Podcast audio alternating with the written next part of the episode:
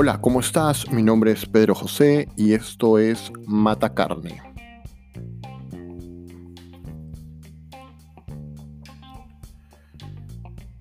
Para el día de hoy he hecho un pequeño research, digamos, de las palabras más buscadas, eh, de las palabras más conversadas, más habladas, más debatidas en las últimas semanas.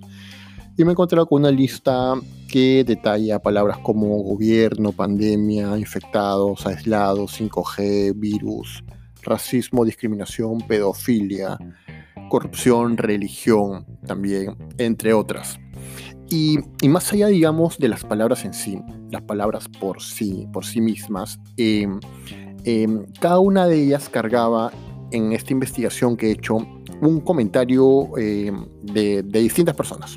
¿no? O sea, para cada palabra hay infinidad de comentarios sobre la actualidad que está, digamos, eh, relacionada a esa palabra y cómo eh, las personas lo perciben y cómo esas personas piensan que pueden revertir e, esa, esa condición. Si yo digo, por ejemplo, corrupción, podría tener, no sé, 100 personas hablando de que corrupción es mala, ¿de acuerdo?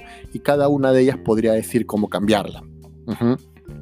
Sin embargo, este, un, hecho que, estoy cada vez notando es que muchas personas solemos mirar hacia afuera con respecto a los cambios y em, solemos ser muy, muy, muy, muy, muy, este, digamos, em, muy opositores a la, posibilidad de ver hacia adentro. Yo sé que esto puede sonar un poco cliché de eh, cambia tú primero y el mundo cambiará contigo, pero ciertamente, aunque no va exactamente por ahí mi comentario, sí tiene mucho que ver. Porque muchas veces nosotros estamos totalmente confiados o digamos, o creemos que, hay personas buenas y personas malas. Eh, creemos que hay personas que no merecen nada y personas que lo merecen todo.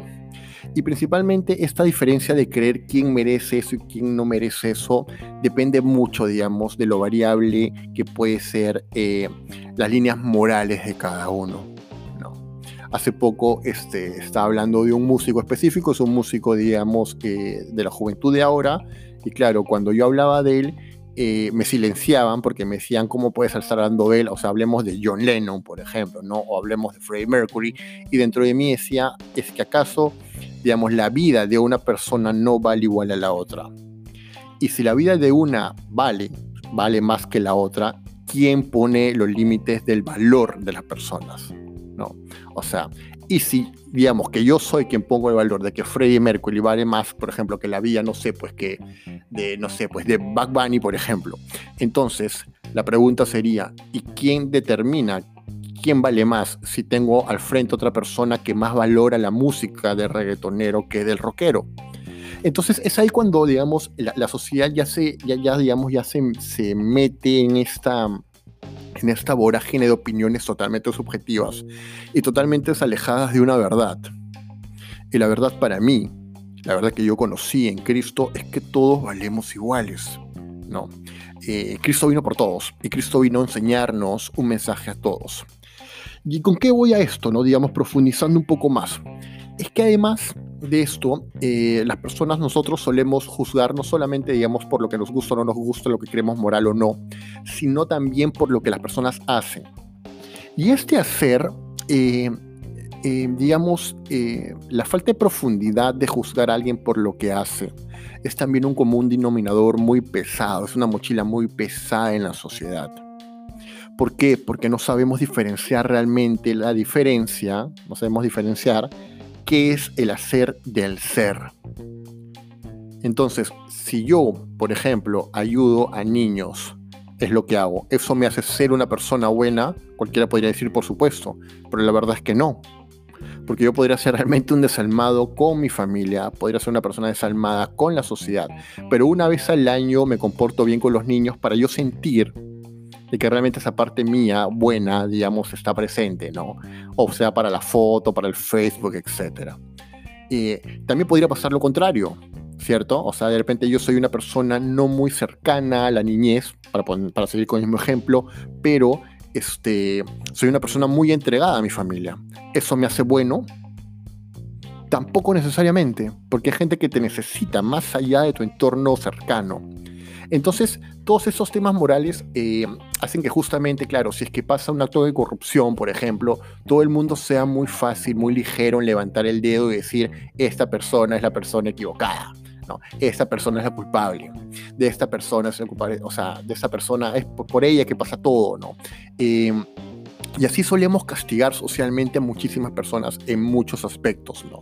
Personas que cometen un error y por justamente estar, digamos, en el, bajo la luz, digamos, de, los medios de comunicación, pues, pueden ser fácilmente abatidas eh, y llevadas al suicidio, digamos, social muy rápido, sin antes entender qué ha pasado.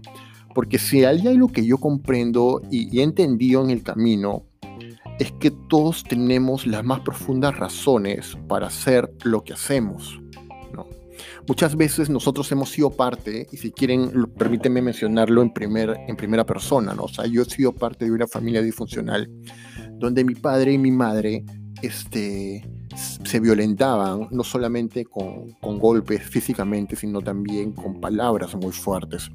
Eso, claro, en mí, digamos, en mi niñez, pareció, a punto de los 10 o 20 psicólogos que tuve en mi niñez, eh, que no había afectado.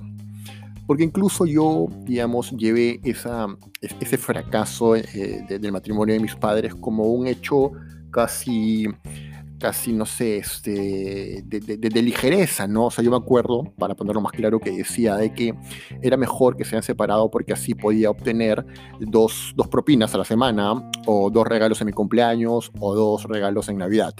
Entonces todo ese doble regalo, doble ganancia, digamos, de esa ruptura, hacía que realmente me veía fresco frente al tema. Pero la verdad es que realmente, digamos, esa relación, estoy seguro ahora que lo veo, que fue determinante para, este, para mi derrumbe posterior, eh, el derrumbe posterior en mi vida. Eh, entonces, así como yo, eh, yo estoy seguro que tú también has pasado algo así. De repente no es exactamente lo mismo, ¿no?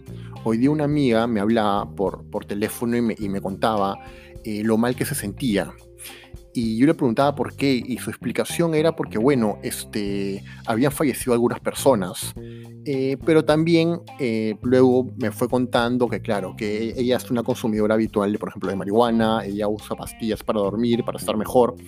Eh, entonces, claro, decía, usas eso para estar mejor, sí, entonces, ¿por qué te sientes mal? Entonces también muchas veces nosotros hacemos cosas pensando que nos hace sentir mejor, como el consumo de drogas, pero al final no te está ayudando en ninguna manera en tu vida, no nos está ayudando a crecer en nuestra vida. ¿Por qué? Porque estamos haciendo cosas, pero no nos, no nos estamos enfocando en ser distintos, en mejorar como personas. Entonces, si nosotros mismos no vemos esa posibilidad de cambio en nosotros, ¿cuán difícil va a ser verlo en otros?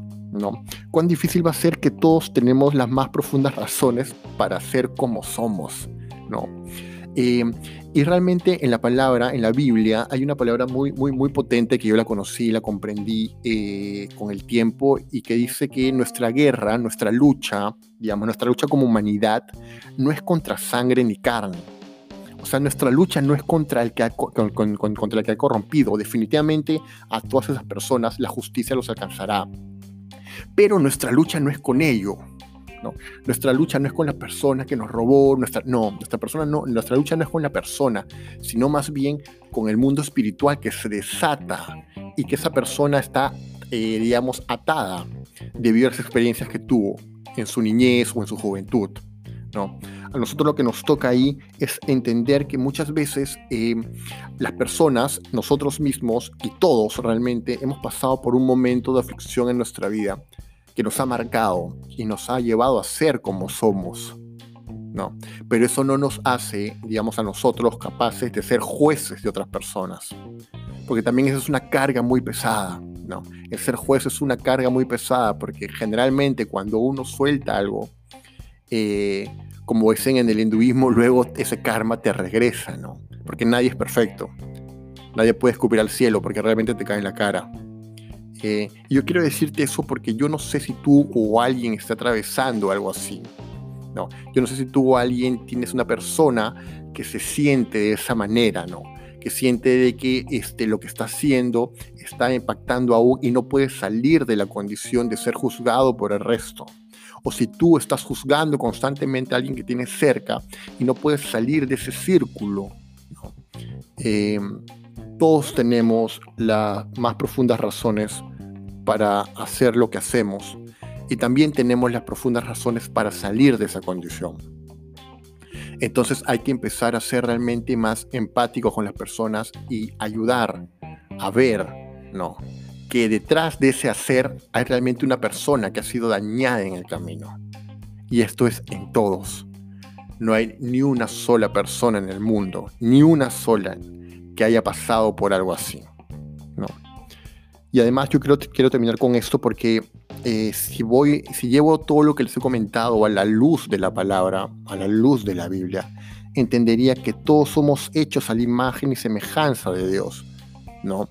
Sin embargo, todos hemos empezado así. Sin embargo, la pregunta es, entonces, si somos imagen y semejanza, ¿por qué actuamos de una manera distinta? ¿Por qué nos comportamos distinto? ¿Por qué nos comportamos con egoísmo, con afán, ¿no? Porque somos amadores de nosotros mismos, avaros, vanagloriosos, soberbios, blasfemos. Porque somos así impetuosos, infatuos, traidores, ¿no? Calumniadores, calumniadores, levantar justicia contra otros. Yo creo que todos tenemos un proceso que sanar. Y este proceso es otro proceso matacarne que nos invita justamente a darnos cuenta de cómo mal, de cómo andamos y más bien empezar a trabajar en nosotros para mejorar esta área tan importante de la vida, que es aprender a no juzgar, aprender a ver que detrás de toda realidad ¿no? Hay algo, hay una historia que, que, ha llegado a esa persona, que ha llevado a esa persona hasta el punto en el cual nosotros eh, entramos para juzgarla. No, no juzguemos, no juzguemos. Eh, quería dejarte esas palabras. Espero que, te haya gustado algo de lo que he comentado. Eh, síguenos en el podcast, síguenos en Instagram y gracias por tu tiempo. Esto fue Matacarne y mi nombre es Pedro José. Gracias.